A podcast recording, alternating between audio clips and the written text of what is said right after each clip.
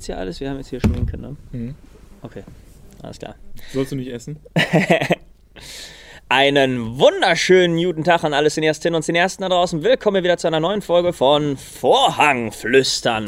Und wir besprechen heute einen Film, der schon einige Wochen in den deutschen Kinos anläuft, nämlich den Film Joker.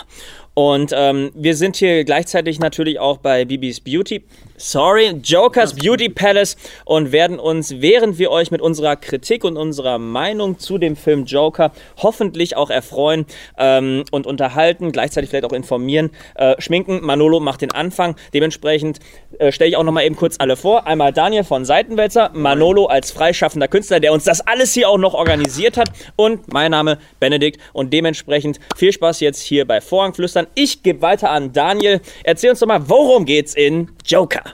Ja, Joker ist die Geschichte von Arthur Fleck, der in Gotham City lebt und Arthur ist, man könnte sagen, psychisch krank, äh, besucht deswegen auch einige Einrichtungen, um seine psychischen Krankheiten quasi behandeln zu lassen, während sich Manolo unglaublich faszinierend schminkt. Das ist ablenkend.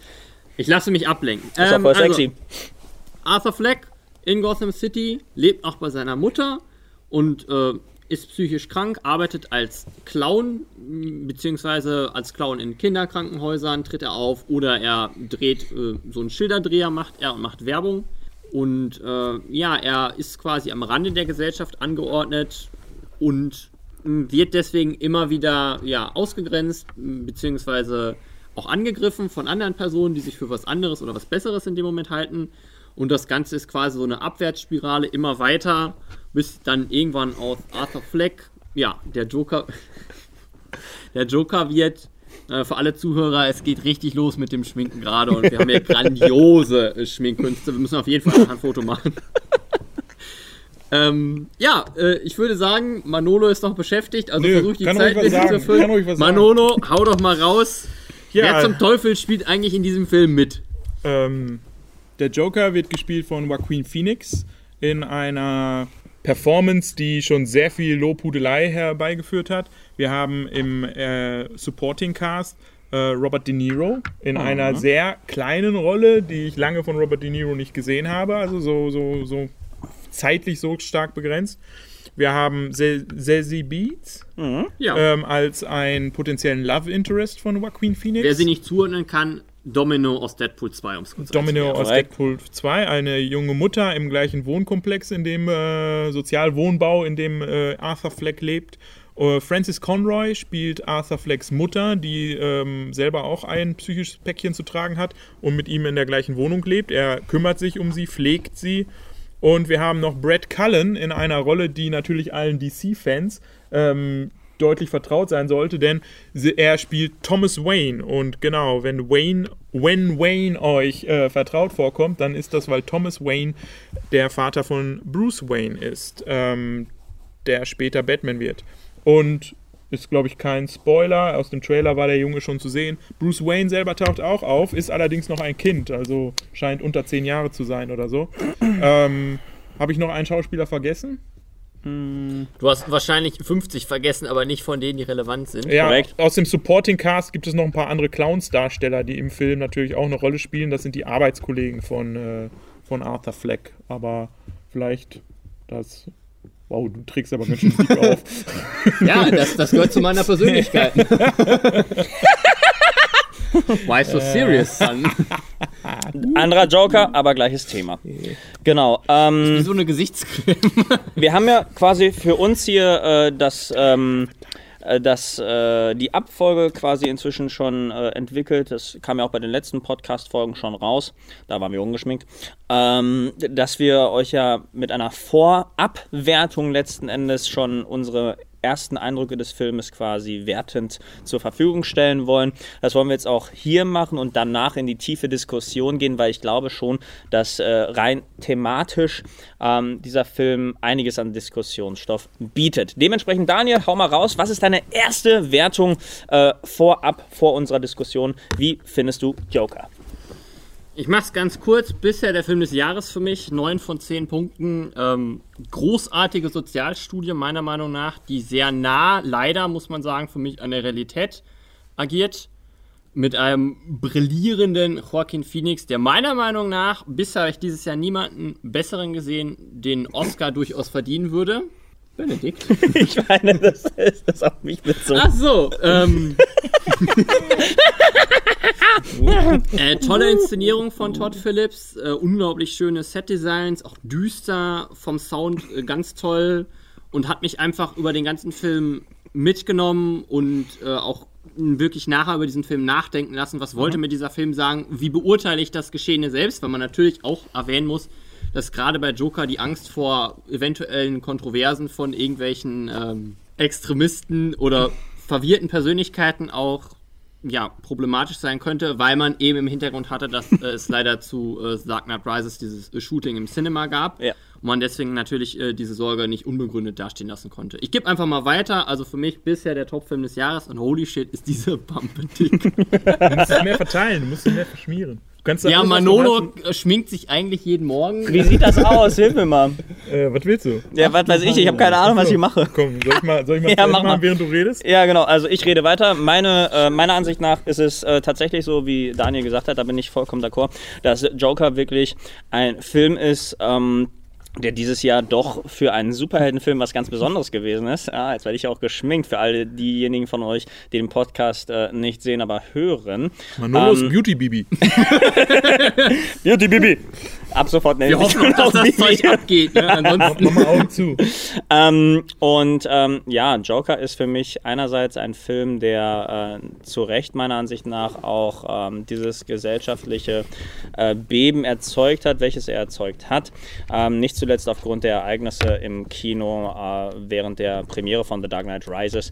Nicht zuletzt deswegen und weil er sich tatsächlich auch ähm, aus psychopathologischer Sicht mit dem Charakter Arthur Fleck einen Charakter als Hauptcharakter leistet, der tatsächlich äh, im wahrsten Sinne des Wortes eine manisch-depressive Persönlichkeitsstörung an den Tag legt und das auf eine sehr, sehr ernüchternde und auch sehr realistische Art und Weise. Wir haben hier selbstzerstörerische und äh, fremdzerstörerische Aspekte in diesem Charakter vereint und allen voran die Momente, in denen der Joker aus Arthur Fleck herausbricht, sind die Momente, die auch musikalisch und ähm, visuell zu den stärksten äh, Szenen des Films gehören und dementsprechend gebe ich diesem Film vorab eine Wertung von 9 von 10 möglichen Punkten und überleite jetzt auf Manolo, der mich immer noch schminkt und ich weiß gar nicht, wie ich aussehe. Ich habe Angst, dass ich gleich, keine Ahnung, Genitalien in meinem Gesicht habe.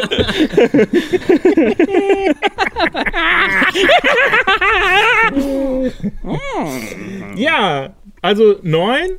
9. Neun? Wow. Shish. Bin ich jetzt der Einzige, der sagt, Ich fand den Scheiße. Scheiße ist so ein starkes Wort. Ähm, Fandst du nicht gut.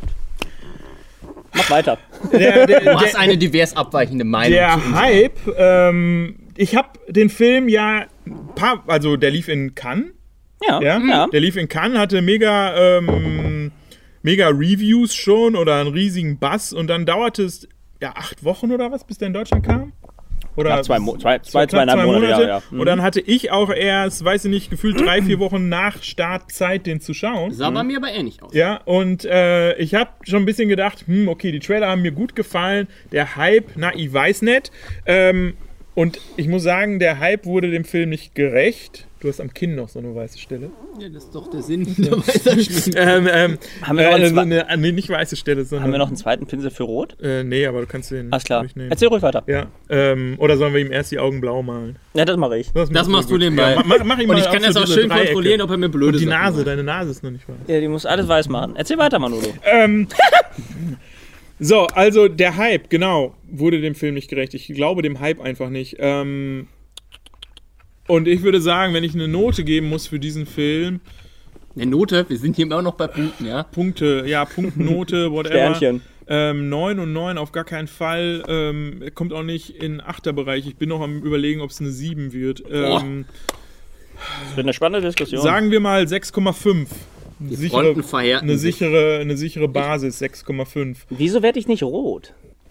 Ja, irgendwie Weil du keine Scham besitzt. Doch, du bist mein voll Freund. rot. Also Ja, dann, nimm das mal mit dem Finger, das ist besser Ah, als mit dem Pinsel. Finger, Ja, okay. mal mit dem Finger. Bibi, mach darüber doch mal ein Video. Ähm, So, wir sitzen übrigens, wir sitzen in einem Kino. Das heißt, hier läuft natürlich auch dann nette Musik nebenbei. Soll ich die mal ausstellen? Haben oder wir Copyright? Mit, mit Musik. Oh, wir haben kein Copyright. Ne? Nee, wir haben kein Copyright. Okay. Äh, äh, du kannst doch nebenbei wieder singen. Ich ich du sing was. Nacht. Ich We wish da. you a Merry Christmas. We wish you a Merry Christmas. We wish you a Merry Christmas.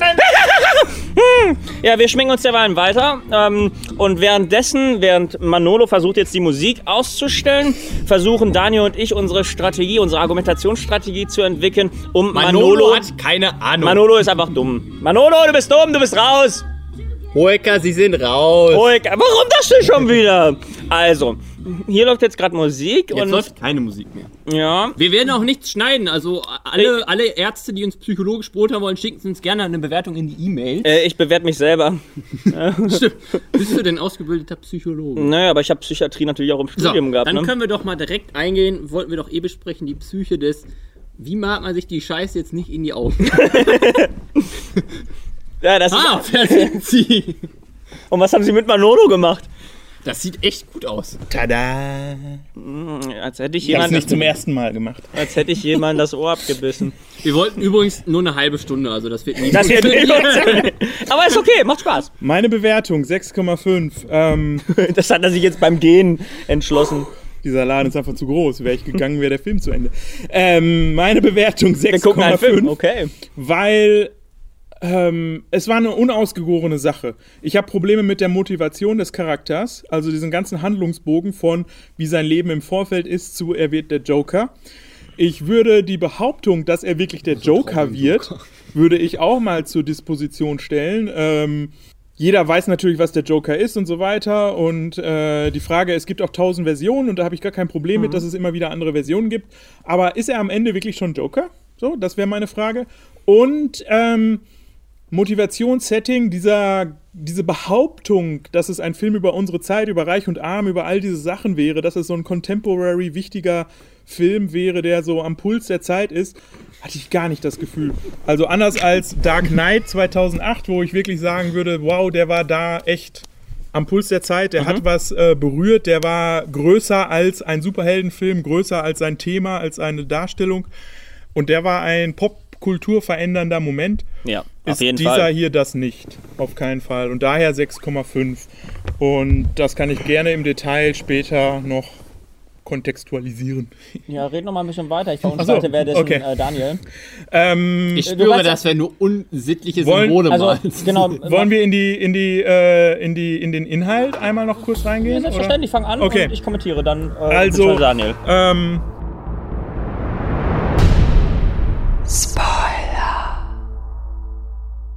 Wir treffen Arthur Fleck, diesen Mann, du hast ja kurz schon mal einmal angerissen, was passiert, der ähm, psychische Probleme hat, der einen äh, wirklichen Mindestlohnjob so ungefähr hat, den er aber gerne mag. Er arbeitet also gerne als Clown, der Leute belustigt.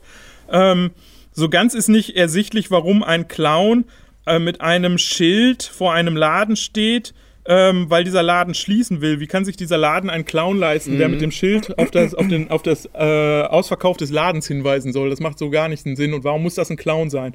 Und das wäre eh so eine Frage, die ich an dem Film habe. Warum muss das Joker sein? Der hat den Namen Arthur Fleck und erzählt die Origin Story einer uns allen bekannten Figur, aber er könnte auch jede andere Figur sein. Dieses Psychogramm, was behauptet erzählt wird, könnte auch für jede andere nicht aus einem riesigen Marketing-Universum äh, einer großen ähm, Firma gehörenden Figur erzählt werden. Das als Gedanke vorher. So, ähm, der erlebt nun eine sehr widrige Umstände. Also in dieser Stadt ist die Müllabfuhr schon lange nicht gekommen. Es gibt den armen Leuten richtig Scheiße. Die leben in prekären Verhältnissen und es gibt Kleinkriminelle. Und irkigerweise sind diese Kleinkriminelle alle farbige Jugendliche, ja, ähm, die ihn überfallen und ihn verprügeln, ihm dieses Schild klauen. Und für diesen äh, Verlust dieses Schildes verliert er ein paar Tage später seinen Job, den er eigentlich gerne mochte. Und ähm, irgendwie hat er eine Vergangenheit mit äh, psychischen Problemen und darf deswegen keine Waffen besitzen, gelangt aber in den Besitz einer Waffe. Und als dann wieder eine Situation war, die äh, Widrigkeiten bedeuteten für ihn, nämlich eine U-Bahn-Gerangelei, ähm, hat er diese Waffe, benutzt sie das erste Mal erstmal aus dem Kontext der Selbstverteidigung und begeht dabei einen ersten Mord. Dann Ich fand das schön, wie du übersprungen hast, dass er gefeuert wurde, weil er in Nee. einem Kinderkrankenhaus äh, mit einer Waffe äh, aufgetreten ist, die dann runtergefallen ist, während er. Das ja, ich so habe ja gesagt, dass er seinen, seinen, seinen, seinen, seinen Job verliert. Genau, er hat mit dieser Waffe aufgetaucht in einem Kinderkrankenhaus. Da rutschte die aus seinem, aus seinem Anzug raus, weil er die halt aus Angst bei sich trug. Und ähm, gleichzeitig versuchte er aber eine Karriere als Stand-up-Comedian zu starten. Das war immer seine Erzählung. Er arbeitet zwar als äh, Freizeitclown, aber er versucht eine Karriere als Stand-up-Comedian zu starten. Und die Ausrede war, diese Waffe gehört zu seinem neuen Programm. Genau. Ja. Eines der wesentlichen Elemente, die aber alle Traurigkeiten dieses Charakters und der Story bis zu diesem Zeitpunkt vereinen, ist aber auch noch ein markantes Detail, was den Joker auszeichnet und eben auch diesen Film in den ersten Minuten, nämlich das pathologische Lachen von Arthur Fleck.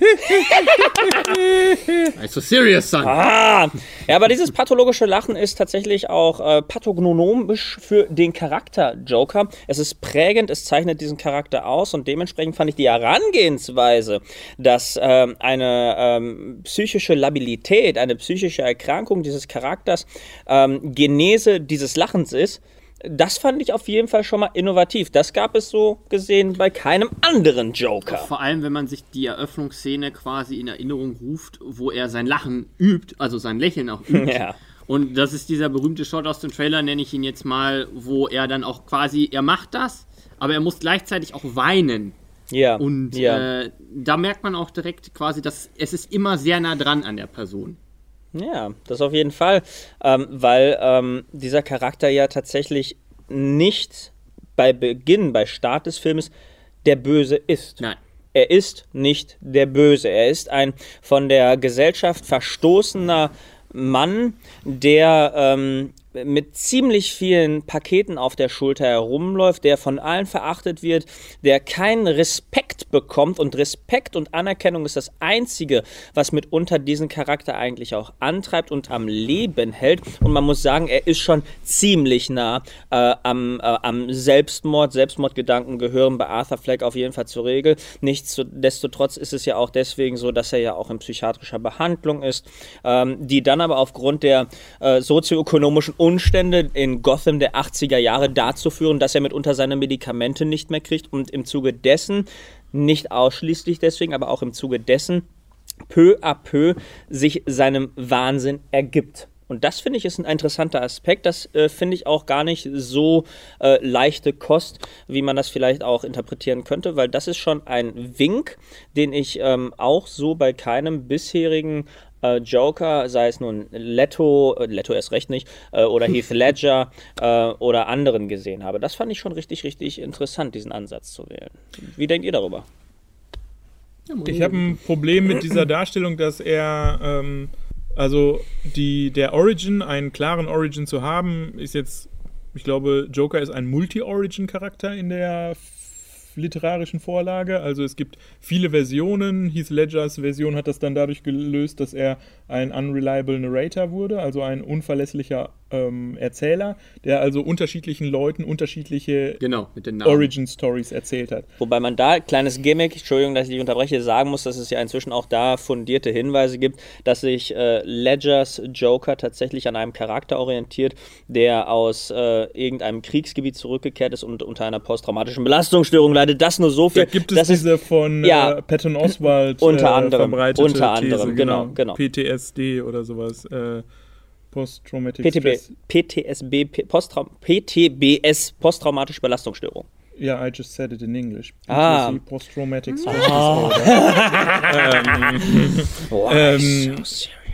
so serious. Ähm, genau, aber das ist, äh, das würde erklären, warum er auch so gut mit Waffen umgehen konnte und all diese Geschichten und Klar. so eine militärische Präzision in seinen Ja. Vorangehensweisen hat. Aber wir sind jetzt it's Joker another Joker, Phillips. it's another Joker. Ähm, It's the killing joke. ähm, weil ähm, Slaughterhouse. Ähm, weil, ähm, also ich habe ein Problem damit, ihn von Anfang an als psychisch labile Figur zu zeigen, der einfach, also die Plotline in einem Satz zusammengefasst wäre, psychisch labiler Mensch begeht Mord, um ein psychisch labiler Mensch zu werden. Ja, aber eigentlich ist eher mehr, äh, es geht gar nicht, glaube ich, um diese psychische Labilität. Es geht quasi darum, was die Gesellschaft mit Menschen am Rande macht. Und das Ganze wird noch auf die Spitze getrieben, dadurch, dass er eben auch noch psychisch krank ist oder vielleicht gerade deswegen Ja, an den Rand gestoßen es, wird. Ja, aber das ist ja eine selbsterfüllende Prophezeiung. Wie viele Leute haben eine psychische Problematik und werden nicht der Joker? Aber der, in diesem Film wird die psychische Problematik als ein als einen Schritt zum Joker dargestellt und stigmatisiert damit im Nachhinein psychische Problematik. So. Jetzt ist allerdings die Frage, ähm, wenn wir in die Tiefe des Films reingehen, der erste Mord von Arthur Fleck. Ist das auch der erste Mord des Jokers? Das ist ja schon genau der Punkt. Welche Persönlichkeit haben wir denn da vorhängen? Ich glaube nämlich nicht, dass es der Joker ist. Der erste Mord war aus Selbstverteidigung. Der zweite, also der hat ja di- diverse Schüsse abgegeben. Dieser, dieser erste Mord, den, äh, zu dem er sich hat hinreißen lassen, ähm, war mitunter, darüber kann man streiten, vielleicht auch der Ausbruch eines impulsiven Verhaltens im Rahmen seiner Manie. Das würde ich jetzt hier mal zur Disposition stellen, weil ich der Ansicht bin, dass äh, Joker, zumindest als Arthur Fleck noch in dieser S-Bahn sitzend, nicht direkt als Joker agiert hat, als er sich gewehrt hat. Das habe ich genau so verstanden. Weil es gerade auch am Anfang musste ja die Situation nochmal vor Augen führen. Das sind drei Männer, drei Anzugträger, die du eigentlich als die Guten identifizieren würdest, wo die Zeitungen auch nachher drum trauern. Ja. Die eine Frau belästigen äh, und äh, also auch richtig belästigen und du denkst halt auch, na, es geht noch weiter quasi, ne? Äh, ihre Dominanz da ausspielen, dann eigentlich einem Unbeteiligten, der vor Ort ist, ja, körperliche Gewalt zufügen wollen, wo sie offensichtlich merken, dieser Mann ist beeinträchtigt. Und es auch tun. Genau, und es auch tun. Eben, also sie gehen ja zu ihm hin und merken, okay, er ist ein schwaches Opfer und fangen dann quasi wirklich an, ihn anzugreifen. Und in dem Moment ist ja eigentlich Arthur Fleck das Opfer. Genau. Und die Frage ist immer, wo ist dieser Punkt, wo es dreht, dass er zum Täter, zum Joker wird und ist der Joker überhaupt dann der Täter an sich?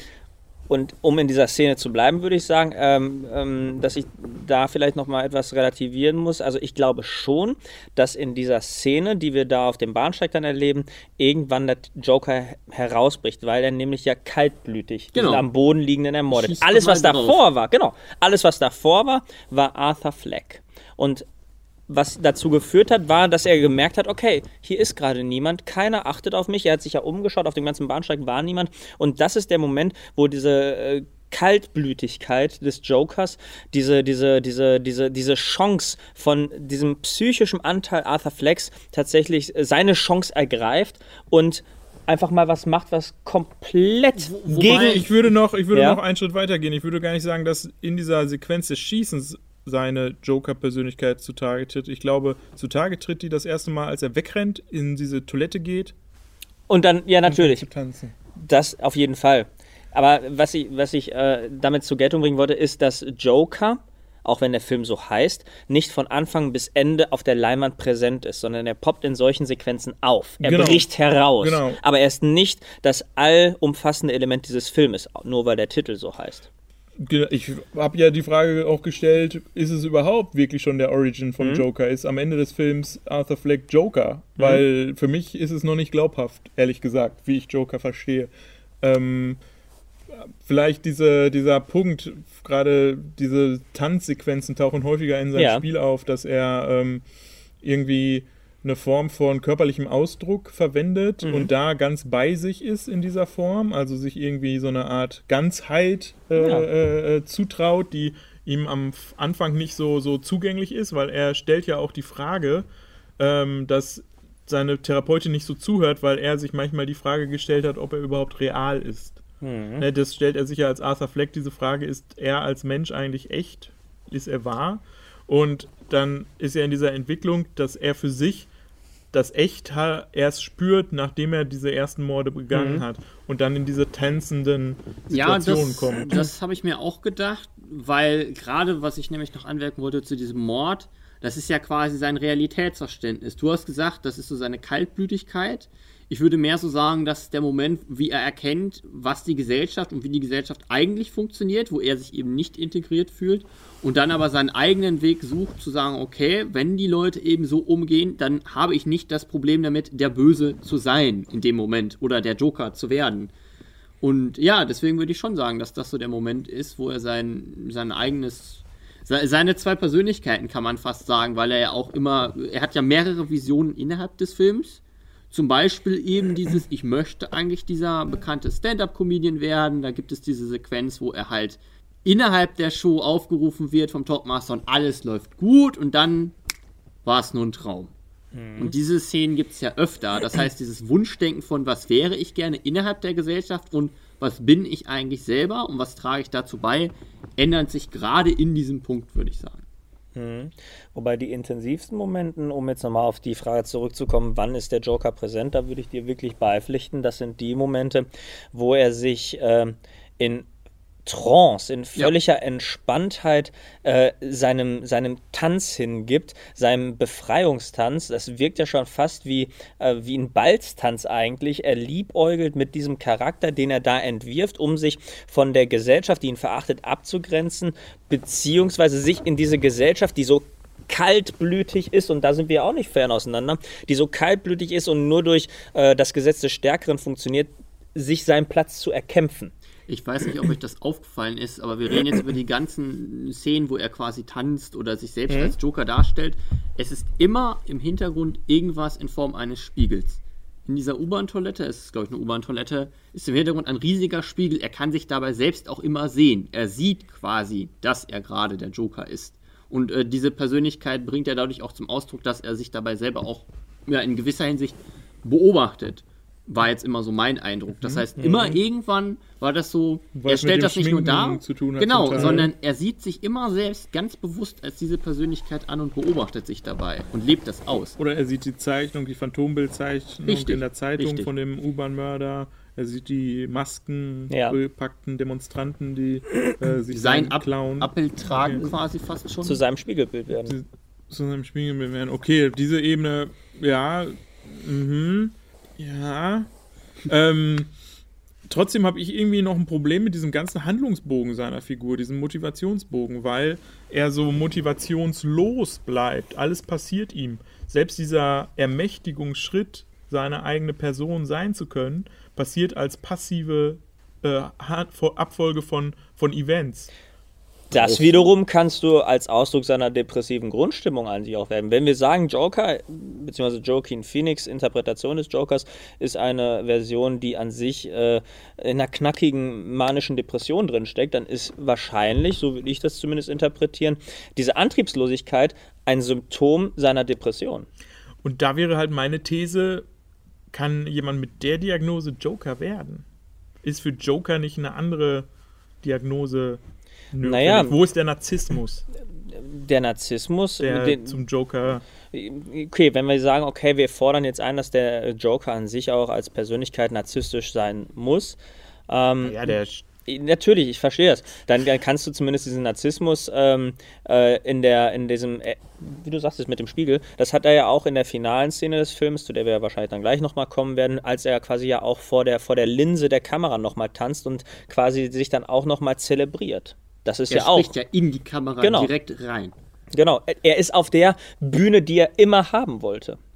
Ich glaube, dein Problem, Manolo, was ich sehr nachvollziehen kann, wenn man eben diesen anderen Ansatz nimmt, ist, du versuchst es sehr auf diesen Joker im Batman-Universum zu beziehen. Und die Joker-Figuren, die du bisher kennst. Ja, ich versuche es ich auf eine habe es psychische... tatsächlich so interpretiert, dass erst ganz am Ende kommt für mich dieses Ganze zusammen, wo auch Bruce Wayne und Thomas Wayne und so eingeführt werden und eben dieser Mord an den Eltern von äh, ja, Fand ich Bruce ganz Wayne. schwach, dass das überhaupt... Da, da war Ja. nämlich auch mein Gedankengang, hätte man das einbringen müssen?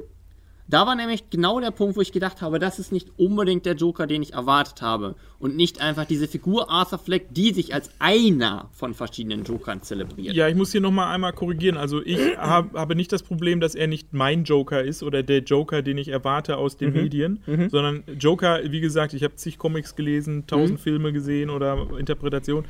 In meinem Kopf sind 25 Versionen des Jokers oder sowas. Und wenn sie gute Versionen des Jokers sind, dann haben sie eine Form von Kohärenz in ihrem Agieren. Und ich sehe in dem Bogen dieser Figur aus dramaturgischer Sicht, aus Inszenierung und eben auch aus dem, aus dem, womit diese Figur charakterisiert wird, nicht diese innere Logik, dass das glaubhaft ist. Ich sehe nicht diesen ähm, It's a bad day und deswegen werde ich zu Joker. Also ich sehe nicht dieses Psychogramm, das funktioniert für mich nicht. Das ist eher Aneinanderheftung von Episoden und dadurch, dass das alles akkumuliert ist, ist jetzt Joker. Das, das sehe ich so nicht. Da kommt man halt Ähm, eben nicht zum Beispiel, auf eine Ebene. es dann. gibt diese Erzählung mit der Mutter. Es, er wohnt mit seiner Mutter zusammen, er kümmert sich ganz herzlich um die, ja, die ist wichtig, er ist zärtlich zu seiner Mutter, also jetzt nicht weirdly zärtlich, wie das in solchen Konstellationen in anderen Filmen vielleicht Nicht inzestuös oder sexuell, sondern passieren könnte. er Nein, kümmert er sich, er kümmert- kümmert, er kümmert sich. sich. Er, sie ist irgendwie, ähm, hat ihre eigene depressive Päckchen zu tragen und vielleicht auch noch so eine, ähm, ähm, wer weiß, irgendwas bei Proxy, äh, Münchhausen bei Proxy-Geschichte vielleicht oder eine, ähm, ähm, ähm, auch so eine leicht, ähm, wie heißt denn da, diese, diese, so eine Art psychische Codependence. Geschichte oder du bist der Mediziner, ich mag mich hier auf ganz dünnes Terrain begeben. Aber auch so, so, eine, so eine leichte narzisstische Sache. Sie möchte in ihren Erzählungen, war Ja. sie die wahre Liebe von Thomas Wayne, ja, was äh, Thomas Wayne aber leugnet. Ähm, in ihrer Erzählung ist das Arthur Fleck das ähm, oh, uneheliche Kind von Thomas, Wa Ja. Thomas Wayne. Ähm, während es Krankenakten über sie gibt, auf die Arthur Fleck stößt, in der ähm, erzählt wird, dass sie in einer misshandelnden Beziehung war. Sie hat dieses Kind adoptiert und der Freund, der ihr Partner zu der Zeit war, hat das Kind misshandelt auch noch und hat es geschlagen. Und aus dieser ursprünglichen Misshandlung sollen zum Beispiel die Hirnschäden, die auf die das Lachen zurückzuführen sei, entstanden sein. So, und halt Gedächtnislücken und ähnliche Sachen. Und das heißt, wenn die Mutter die ganze Zeit eine nicht verfügbare Mutter für diesen Jungen war, wieso kann er sie dann so liebevoll pflegen? Als psychische Konstellation macht das in der Erzählung nicht wirklich Sinn.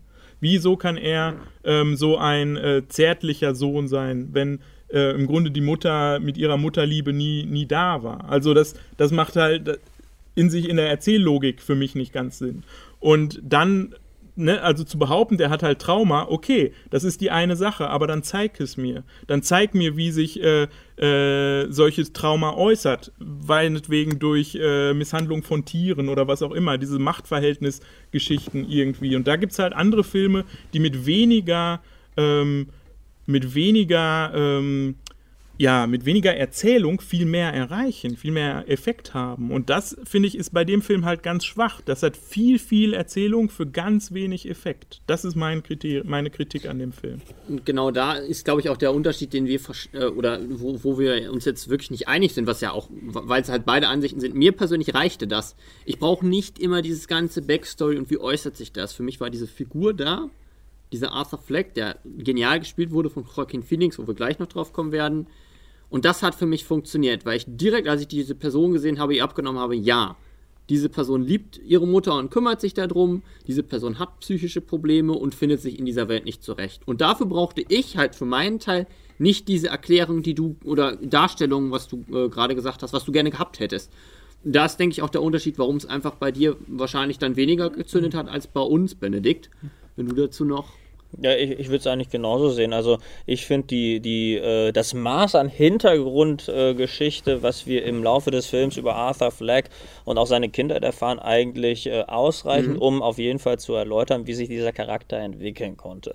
Ähm, die Misshandlung in der Kindheit, die äh, Hirnschäden für das pathologische Lachen und gegebenenfalls natürlich auch den Gedächtnisverlust und natürlich auch die Jahre, die ins Land gezogen sind. Wenn das so im Alter von drei bis sechs Jahren gewesen ist, die Misshandlung, Arthur Fleck in dem Film ist jetzt gut 20 bis 30 Jahre älter, sagen wir lieber 30 Jahre älter. Ja. Ähm, und ähm, dieser, dieser Junge ist trotzdem ja nicht aus der Familie rausgenommen worden. Er ist ja bei der Mutter geblieben, die ja mitunter auch das alles toleriert hat und ja nichts dagegen gemacht hat. Und ähm, höchstwahrscheinlich, ich möchte das jetzt überhaupt nicht irgendwie groß ausführen, weil ich selber nicht weiß letzten Endes, äh, was da an Hintergrund vielleicht noch drinstecken könnte, aber wahrscheinlich ist es einfach so, dass sich äh, sowohl der Beschützerinstinkt im Sohn Arthur Fleck. Gleichzeitig aber auch der Urinstinkt der Mutterliebe in diesem Charakter. Letzten Endes tatsächlich auf seine Mutter, die ihn eigentlich in der Kindheit total vernachlässigt hat und nicht geschützt hat, projiziert über die ganze Zeit hinaus. Und das hat sich in einer Teufelsspirale nach oben gedreht, sodass er immer noch in dem Alter so, ähm, ähm, so abhängig von seiner Mutter ist, dass er ja sogar äh, Thomas Wayne auf der Toilette während einer Gala-Veranstaltung äh, heimsucht, dass er den, ähm, dass er ihm nachstellt und sagt, warum kommst du nicht zu uns? Du bist doch mein Papa in Wirklichkeit. Ne? Das ist ein, äh, finde ich, sehr emotionaler Moment, dem ich diesem Charakter, obwohl ich ihn ähm, aufgrund seines Handelns äh, verachte, zugestehe und eingestehe. Da hat er tatsächlich einen moralischen Standpunkt, den ich nachvollziehen kann. Was aber nicht dazu führt, dass ich aus meiner Perspektive sein Handeln rechtfertigen oder äh, gutheißen möchte. Das geht auf keinen Fall. Und das ist ja ein interessanter Punkt, zu dem wir jetzt auch noch gleich kommen werden. Da haben wir im Vorfeld der Aufnahme, bevor wir uns so schön geschminkt haben, Bibi, gib uns bitte ein Like nach oben. Ähm, auf jeden Fall auch Dürfen schon wir das überhaupt so Zwischen-Content-Werbung? Ich weiß es nicht. Ist mir scheißegal. Hi. Okay. Ähm, ja, das war auf jeden Fall schon ein Punkt. Du wolltest jetzt nochmal auf Joaquin Phoenix ja zurückkommen. Ja, müssen wir zurückkommen. Lass uns lieber über Heath Ledger reden. Mit dem ist noch nicht genug geredet worden. Manolo Wir hat haben ihn tot geredet. keine... Den Witz kann ich nicht gut heißen. Nein, Joaquin Phoenix wird natürlich aufgrund seiner, sagen wir mal, Ich denke, wir können uns, Manolo und ich hatten vorhin schon ein interessantes Gespräch, ob das überhaupt so angebracht ist, ihn dafür so hoch zu loben oder ob das an anderen Faktoren liegt. Die beiden haben immer so interessante Gespräche, wenn ich nicht da bin. Ja, weil du dich ständig schminkst. Ja, auf jeden Fall können wir uns, denke ich, einigen, dass wir sagen, es ist eine außergewöhnliche Performance. sagen. Außergewöhnlich?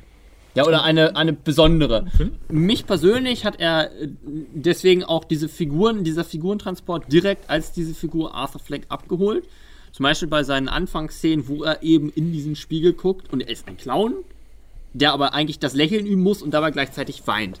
Und dann gibt es un unzählige Szenen, in denen sich seine Figur einfach manifestiert. Zum Beispiel im Bus. Er möchte eigentlich das Kind hinter ihm belustigen. Er ist ein lustiger Typ, der von seiner Mutter Happy auch eigentlich immer genannt wird. Ja, und die Gesellschaft denkt dann, "Äh, was macht der Mann da mit meinem Kind? Obwohl er eigentlich nur nett sein wollte. Das sind übrigens die, jetzt, mach, jetzt kommt der Werbungspart, Männer. D-Box. D-Box-Sitze im Cineplex Münster, die für ein besonderes äh, cineastisches Erlebnis sorgen. Spoiler-Alarm! Spoiler-Alarm. Und ähm, ja, da finde ich, da merkt man immer so diese Diskrepanz zwischen äh, der Gesellschaft und dem, was Joaquin Phoenix oder Joaquin Phoenix oder wie auch immer ihr ihn nennen wollt, daraus spielt. Und in diesen Szenen, wo er eben tanzt oder wirklich dieser Joker ist oder das Lachen, was wir jetzt mehrfach wahrscheinlich nicht besonders gut interpretieren, das ist schon ziemlich nah dran äh, hat er mich einfach als Person und Figur total abgeholt. Ich fand, so eine Figur hast du nicht oft. Also psychisch labil, die du gleichzeitig, aber obwohl sie eigentlich schlimme Dinge tut, und da wollten wir ja gleich noch drauf gehen, trotzdem irgendwie nachvollziehen kannst, warum sie diese Dinge aus ihrer Sicht tut. Und der sich da quasi bedingungslos seiner Mutter unterordnet und dann sagt, hier, äh, Bruce, nee, Thomas Wayne hat aber gelogen, der ist mein Papa. Und meine Mama hat immer die Wahrheit gesagt äh, hat mich das total abgeholt. Ich konnte diese Wandlung total nachvollziehen von ihm. Und ich muss sagen, für mich war das äh, eine der herausragendsten Leistungen in den letzten Jahren, weil ich sowas Intensives nicht so oft gesehen habe. Was natürlich auch, da kommen wir später noch zu, inszenatorische Handgriffe sind, die das Ganze noch weiter aufgewertet haben. Zum Beispiel, dass immer die Kamera sehr nah an seinen Emotionen dran ist, wirklich sehr nah im Gesicht und alles abfängt. Aber ja, mach doch einfach mal, Manolo, weil du guckst schon so und das kann ich auch verstehen, wenn jemand ganz anderer Meinung ist bisher.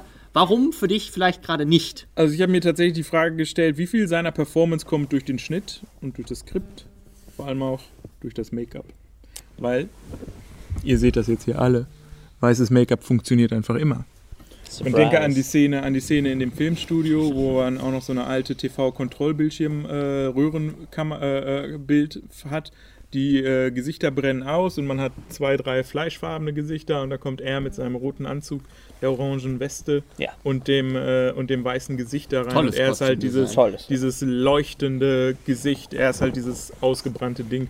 Und halt der Kontrast zwischen ihm auch in der Schlägereiszene, ähm, wo, als Schlägereiszene, als seine alten Kollegen ihn besuchen, als er sich vorbereitet für seinen Fernsehauftritt, wo er anfing, sich zu schminken, im Unterhemd da kommt und der dicke Große, der ihm die Waffe äh, gab und der kleine Zwerg ähm, ihn besuchen. Und er dann im Grunde nur bisher das Gesicht getüncht hat. Weißes Gesicht funktioniert immer. Darum die Frage, wie viel Effekt macht schon die Aber Performance. du, du siehst ihn ja körperlich auch. Also er ist ja wirklich so abgemagert ich bin noch nicht. und so. Das wäre mein Punkt. Ah, also das, okay. was ich mochte, war tatsächlich ähm, er mit seiner Körperlichkeit. Vorher hatten wir den Film A Beautiful Day, wo er so ein richtiger Moppel war. Ja. Und ich glaube, was er er ist jetzt körperlich, was die Größe angeht, nicht der größte, schlachsigste Mensch. Er ist, meine ich, unter 1,80, hat aber dadurch, dass er sich so abgemagert hat, eine Silhouette erreicht, die diesen sehr schlanken, äh, fast schon Karikaturen, Comic-Version des Jokers entsprechen. Also ein hagerer, langer Genau. äh, Typ. Hager. Und äh, diese, diese Gestik oder diese, diese ähm, Statur bekam er sogar durch sein Laufen hin, durch die Art, wie ähnlich komplex wie Cha äh, Chaplin für seinen Tramp sein Kostüm gewählt hat, die Art der Schuhe, die so wie große Füße wirkten. Einmal natürlich in diesem Clownskostüm, aber auch später, was er so im Privatleben trug, wenn er rannte. Es sah Das halt war sehr aus, charakteristisch. es sah halt aus, als hätte, als wäre er so ein Standbild aus so einer Comiczeichnung, wie der Joker übertrieben vor Batman genau. wegrennt. Er hat auch Und- immer die Beine sehr geworfen beim Ja, Rennen. Genau, Ja. und ähnlich, also diese Sachen finde ich sehr gut, diese quasi körperliche Annäherung, auch diese Elemente des Tanzes, die dann in verschiedenen Bildern wieder auftauchten, sei es in dieser ersten Szene ähm, in der Toilette oder dann auf der Treppe, die vorher wie so eine Art, man muss da hoch, weil ich wohne halt auf diesem hohen Berg und da muss ich so durch und dann hinterher kann er da runter tänzeln und, Und das ist sehr stylisch der, die gewesen. Bewegung, die Bewegung, wie er sich hinter dem Vorhang be- vorbereitet für das, äh, für das ähm, Grande Finale. Grande Finale. Na, ja. Ähm, sind schöne Momente. Tanz als die Befreiung des eigenen Selbst ist natürlich für mich als Performance-Künstler auch ein tolles, tolles Thema. Eigenwerbung. Aber ich glaube, die beste Sequenz, wo ich sage, schnittfrei ist das entstanden, war, wie er in den Kühlschrank geklettert ist. Vieles andere, wie am Anfang, er sitzt vor der Therapeutin und ähm, man ist entweder sehr nah bei seinem Gesicht und er sagt da ja, keiner versteht mich hier, wie soll ich meine Medikamente kriegen und so weiter. Und dann haben wir ein Detail auf sein Bein und er versucht sein Bein ruhig zu machen. Aber hier passiert nichts von dieser Bewegung. Das heißt, technisch könnte das ein äh, Fill-In-Shot sein, den sie sechs Monate später gedreht haben. Und, ah ja, der ist ja hier so angespannt. Das ist aber nicht Teil der Performance für mich. So, ne? Es wirkt Ja, halt verstehe, was sehr, sehr, sehr komponiert in dem Fall und kuratiert. Und natürlich, es gibt die Geschichten, dass sie halt das zwei Kameras hatten und ihn laufen ließen und so ist halt diese Kühlschrankszene auch entstanden und viel Freestyle am Set und so weiter und toll Method und alles.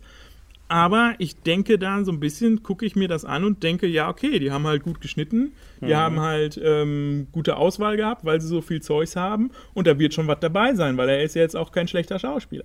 Aber es ist für mich nicht so eine tragende Performance, nicht so eine ähm, definierendes Powerhouse wie zum Beispiel, und da wären wir jetzt im Vergleich, hieß Ledger 2008. Das war einfach eine Intensität. Und ich will nicht, dass es so ist, wie Heath Ledger war, aber es war für mich irgendwie eine kohärentere, zusammenhängendere, runde Sache. Was vielleicht auch daran liegt, dass die Szenen, die wir wahrscheinlich alle mit Heath Ledger und seiner Interpretation des Jokers verbinden, die so ikonisch im Ja. Nachgang sind, größtenteils ja auch völlig frei vom Skript improvisiert wurden, teilweise.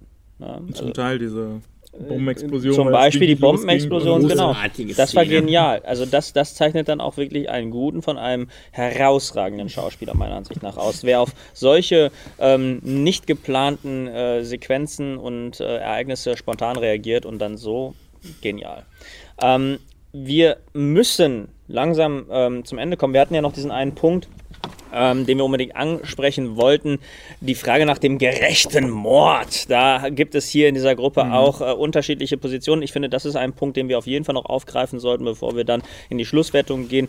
Oben waren nämlich gerade schon einige Cineplex-Mitarbeiter und äh, in einer halben Stunde beginnt hier die nächste Vorstellung. Wir müssen uns also tatsächlich sputen. Wir haben jetzt noch 10, 15 Minuten, ähm, die wir auf jeden Fall füllen sollten mit Inhalt. Und ich würde sagen, dadurch, dass die Fronten an sich ja schon geklärt sind hier in der Runde, würde ich sagen, Daniel, erläutere uns deinen Standpunkt.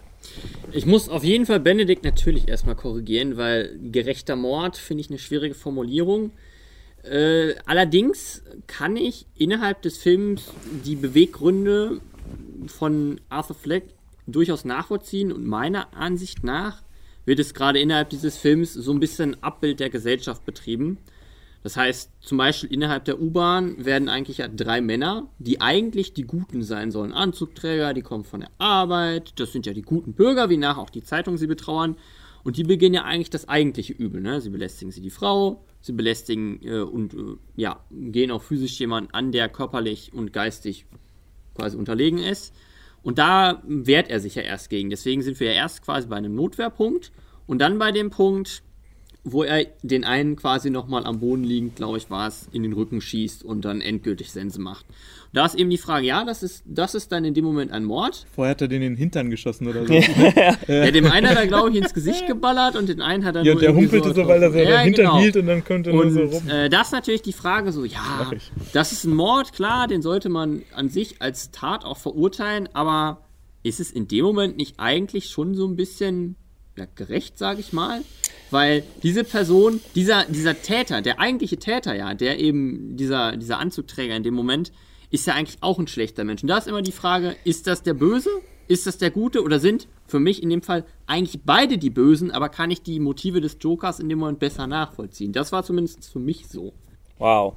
Also ich würde da äh, komplett erstmal konträr gehen und widersprechen, weil ich der Ansicht bin, dass auch aus der Notwehrsituation das Kalkül, was in dem Nachschuss steckt, ähm, kein Selbstverteidigungszweck mehr ist. Nein, ist ist kein der, der, der, der kriecht über den Boden, ist schon äh, wahrscheinlich kurz vorm Abnippeln und dann wird nochmal nachgeschossen. Da kann ich auch äh, keine moralische Instanz sehen, die das rechtfertigen kann. Ja? Ein normaler Mensch, Gut, jetzt reden wir, jetzt habe ich mich selber in eine Sackgasse gefahren. Ein normaler Mensch ist Arthur Fleck natürlich nicht, aber auch ein psychisch labiler Mensch wie Arthur Fleck, der noch nicht äh, seine Identität als Joker so formiert hat, würde wahrscheinlich als am ehesten äh, erste Reaktion zu erwarten, entweder direkt abhauen, und zwar in die entgegengesetzte Richtung, nicht noch auf den zugehen, entspannt und total locker und bestimmt. Äh, oder vielleicht sogar noch äh, zur nächsten Telefonzelle gehen, schnell einen Anruf setzen, den Rettung, äh, Rettungsdienst rufen und dann verschwinden. Ja, und äh, diese, diese moralische Instanz gibt es hier nicht. Stattdessen geht er ganz straight und da mit jedem Schritt merkt man, wie er tatsächlich sich seiner, seiner Sicherheit, die Situation zu kontrollieren, bewusst wird, auf den Mann zu und gibt ihm den Rest. Und das äh, ist moralisch einfach äh, verwerflich. Das ist aber gesellschaftliche Moral. Ich glaube, seine individuelle Moral in dem Moment ist, jeder bekommt das, was er verdient. Und in dem Moment bekommt die Person, die ihn quasi ja in die Situation gebracht hat, das, was sie verdient. Seiner Ansicht nach muss man natürlich immer sagen, das ist nicht das, was mit dem gesellschaftlichen Standpunkt übereinstimmt. Genau, da, in das, das, hättest du aber erwähnen müssen, dass du nicht die gesellschaftliche Moralvorstellung meinst, sondern die eigens äh, von Arthur Fleck aufgesetzte und entwickelte Moralvorstellung, wie da- er sein Handeln genau, begründet. Aber da ist wieder mein Punkt, weswegen wir uns nicht einig sind, dass ich sage, ist die gesellschaftlich gestellte Moral in dem Moment die richtige?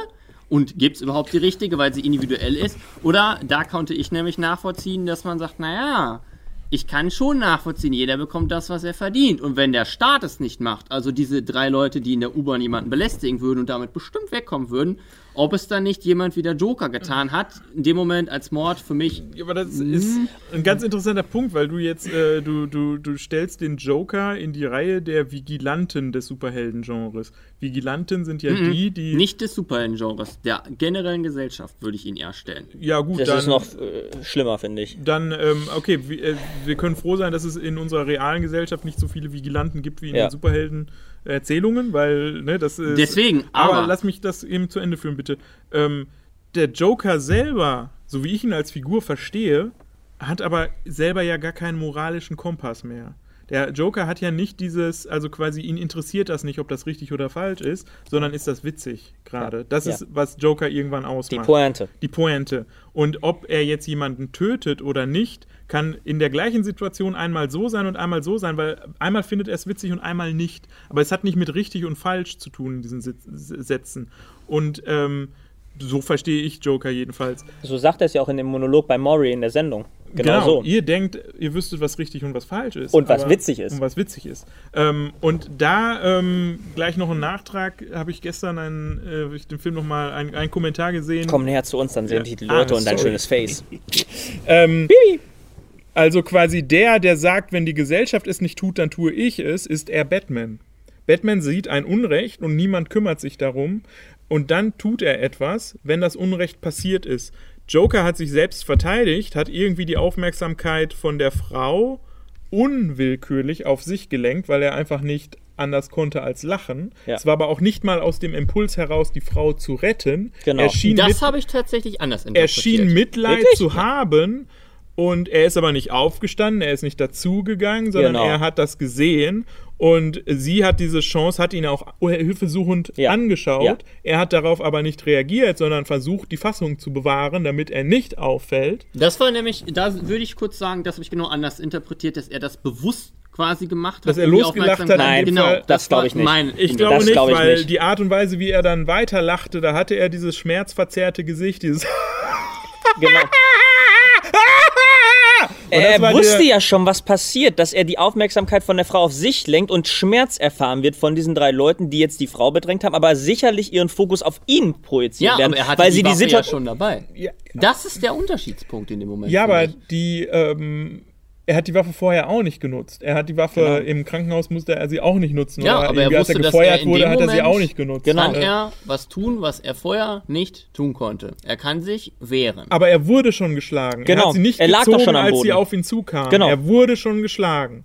Und jeder andere, ähm, ähm, jeder andere Vigilant macht, lässt ja auch ein Unrecht erst geschehen, bevor es passieren kann, weil er es ja nicht verhindern kann, wenn er nicht weiß, dass es passiert. So, und jetzt, es deutete sich an, dass diese Leute dieser Frau Unrecht antun, aber sie haben ihr ja noch, außer die, äh, natürlich, das ist schon Unrecht Bedrängen. genug, die die Bedrängung ist ist schon an Unrecht sich eine genug. Ähm, und es hätte noch schlimmer werden können. Und ja, es war auch keine staatliche Macht da, um sich darum zu kümmern.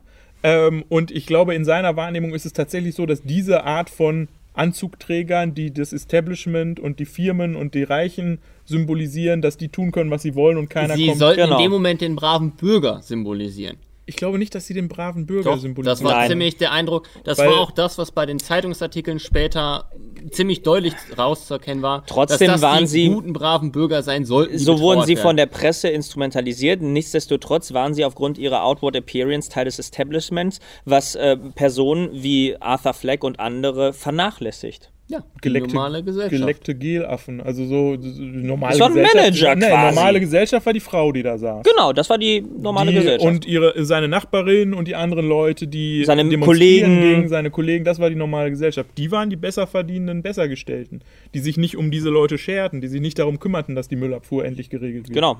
Ne? Also das waren die, Das die ist die davon- Ober- Ja, da Oberschicht. werden wir nicht, müssen wir auch nicht Müssen wir nicht, übereinkommen. müssen wir nicht.